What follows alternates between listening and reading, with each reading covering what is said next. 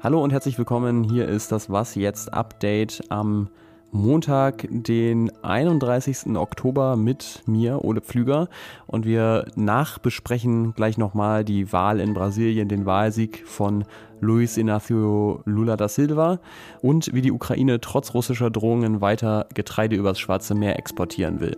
Redaktionsschluss für diesen Podcast ist 16 Uhr.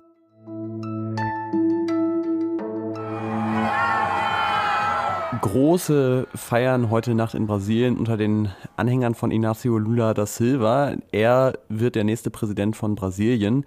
Der rechtsextreme Amtsinhaber Jair Bolsonaro ist gestern in der Stichwahl abgewählt worden. Lula ist 77 Jahre alt und er war von 2003 bis 2011 auch schon mal Brasiliens Präsident.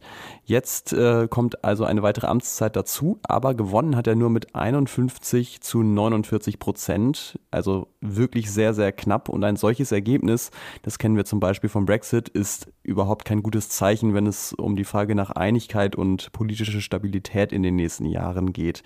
Dazu kommt, dass Bolsonaro bisher schweigt. Er soll irgendwann nachts ins Bett gegangen sein und hat sich seitdem nicht geäußert. Immerhin einige seiner Anhänger haben aber wohl Lulas Sieg inzwischen anerkannt.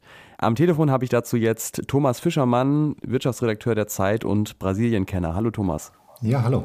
Welche Diagnose stellst du denn der brasilianischen Demokratie jetzt nach dieser sehr knappen Wahl? Puh, das wird wirklich schwierig. Also das ist tatsächlich ein unheimlich äh, knappes Ergebnis geworden. Und äh, man muss da noch mit berücksichtigen, dass ein Großteil derjenigen, die Lula da Silva jetzt nicht gewählt haben, wirklich auch sehr, sehr entschieden gegen ihn sind.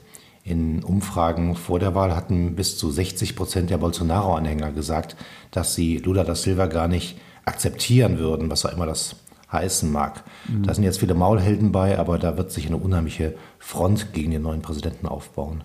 Vorausgesetzt, es gibt jetzt eine halbwegs geordnete Machtübergabe, auch das hat ja Bolsonaro vorher noch offen gelassen. Ähm, was bedeutet die Wahl von Lula denn politisch und inhaltlich für Brasilien? Ja, Lula da Silva hat selber ein ziemlich ambitioniertes Programm.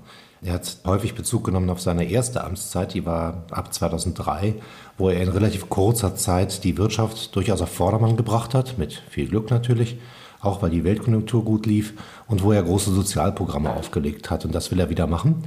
Das andere, was er versprochen hat, sehr deutlich, sehr stark, überraschend deutlich eigentlich, ist ein großes Umweltprogramm. Er sagt, Brasilien wird äh, Klimaschutzvorreiter, Brasilien wird den Amazonaswald nicht weiter abholzen, ja vielleicht sogar wieder aufforsten. Jetzt ist natürlich die Frage, was man macht, wenn man so knapp gewonnen hat und außerdem überhaupt keine mhm. Mehrheit im Parlament hat.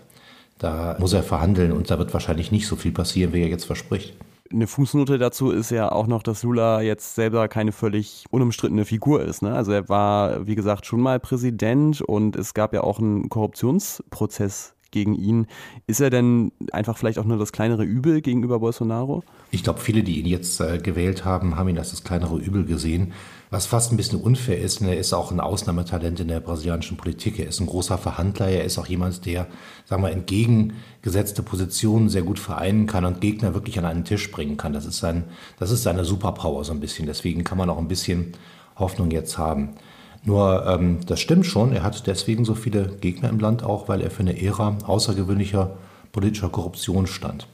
Ob er selber sich jemals bereichert hat, das ist ihm, glaube ich, nie wirklich mhm. nachgewiesen worden. Das bezweifle ich auch so ein bisschen. Man kann es aber nicht genau sagen. Okay, also klingt jetzt von der Persönlichkeit her vielleicht tatsächlich wie jemand, den Brasilien gerade äh, brauchen könnte. Was denkst du denn, ähm, Jair Bolsonaro, ähm, was ist von dem die nächsten Jahre zu erwarten? Macht er den Trump und versucht es bei der nächsten Wahl wieder? Und was passiert dann dazwischen? Ich glaube, dass äh, Bolsonaro eine Strohpuppe der brasilianischen Militärs und einiger großer Interessengruppen wie Teilen des Agrobusiness ist. Und die werden jetzt in den nächsten Tagen und Wochen kalkulieren, ob sie weiter hinter ihm stehen, ob sie sich weiter was davon erwarten, dass äh, sie Bolsonaro jetzt so eine, so eine Art Widerstandskämpfer im, in der Opposition aufbauen und irgendwann wieder äh, kandidieren lassen oder ob sie auf jemand ganz anderen setzen. Es könnte durchaus sein, dass Bolsonaros eigene Tage gezählt sind. Ist aber noch zu früh, um das wirklich zu sagen. Vielen Dank für diese Einordnung zum Wahlergebnis. Thomas Fischermann. Gerne. Jetzt habe ich noch eine Nachricht zum Ukraine-Krieg, die im Vergleich zu anderen Nachrichten zum Ukraine-Krieg eher eine gute ist. Heute haben nämlich zwölf Getreidefrachter ohne russische Zustimmung ukrainische Häfen verlassen, unter anderem mit Kurs auf Äthiopien. Und das ist deswegen bemerkenswert, weil Russland ja das Abkommen, das den Export von Getreide aus der Ukraine regeln sollte, ausgesetzt hatte. Zur Erinnerung, Russland und die Ukraine hatten im Juli jeweils ein Abkommen mit der Türkei geschlossen, sodass Schiffe ukrainische Häfen durch einen sicheren Korridor verlassen können und in Istanbul dann kontrolliert werden. Aber das funktioniert natürlich nur unter der Voraussetzung, dass Russland verspricht, diese Schiffe nicht anzugreifen. Und äh, das steht jetzt natürlich in Frage. Am Sonntag sind dann auch erstmal aus Sicherheitsgründen tatsächlich keine Schiffe ausgelaufen. Die Ukraine und die Türkei haben sich nun aber darauf geeinigt, erstmal so zu tun, als hätte sich nichts geändert. Und mit diesen zwölf Schiffen, äh, von denen ich vorhin sprach, sind laut Ukraine fast 350.000 Tonnen Getreide exportiert worden. So viel wie an noch keinem anderen Tag. Ob und wie Russland jetzt konkret darauf reagieren wird, ist bisher noch nicht klar. Es hat sich im Moment nur ein Regierungssprecher geäußert und äh, diese Ausfuhren ohne russische Sicherheitsgarantien als riskant bezeichnet. Da braucht man nicht so viel Fantasie, um das als Drohung aufzufassen.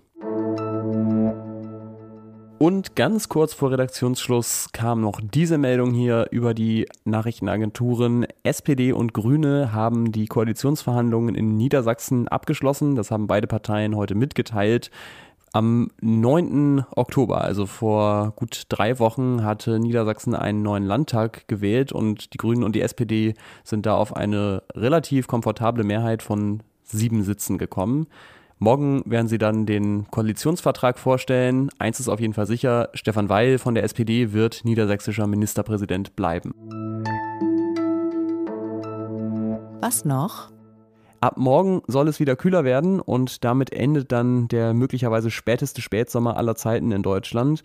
Der Deutsche Wetterdienst hat heute nämlich mitgeteilt, der Oktober 2022 war zusammen mit dem Oktober 2001 in Deutschland der wärmste Oktober aller Zeiten. Noch ist nicht ganz klar, welcher von beiden Oktobern dann am Ende die Nase vorn hat, beziehungsweise was auch immer ein Oktober da hat, wo Menschen ihre Nase haben. Wahrscheinlich den ersten oder so. Der Oktober 22 hat auf jeden Fall am Wochenende nochmal alles in einen Endspurt investiert und 27,8 Grad in Müllheim in Baden erreicht. Insgesamt war er 3,5 Grad wärmer als ein durchschnittlicher Oktober zwischen 1961 und 1990. Und während ich gestern so bei 23 Grad mit T-Shirt und kurzer Hose durch das herbstliche Brandenburg geradelt bin, dachte ich mir, das Spezielle an der Klimakrise ist schon, manchmal hat sie für manche auch ihre angenehmen Seiten und wahrscheinlich macht sie genau das so gefährlich. Das war's bei Was jetzt an diesem Montag. Morgen früh spricht hier Moses Fendel über Kasachstan und was unsere Außenministerin dort gerade bespricht. Ich bin Ole Pflüger und sage vielen Dank fürs Zuhören und freue mich natürlich wie immer über Mails an wasjetzt.zeit.de. Tschüss, bis dann.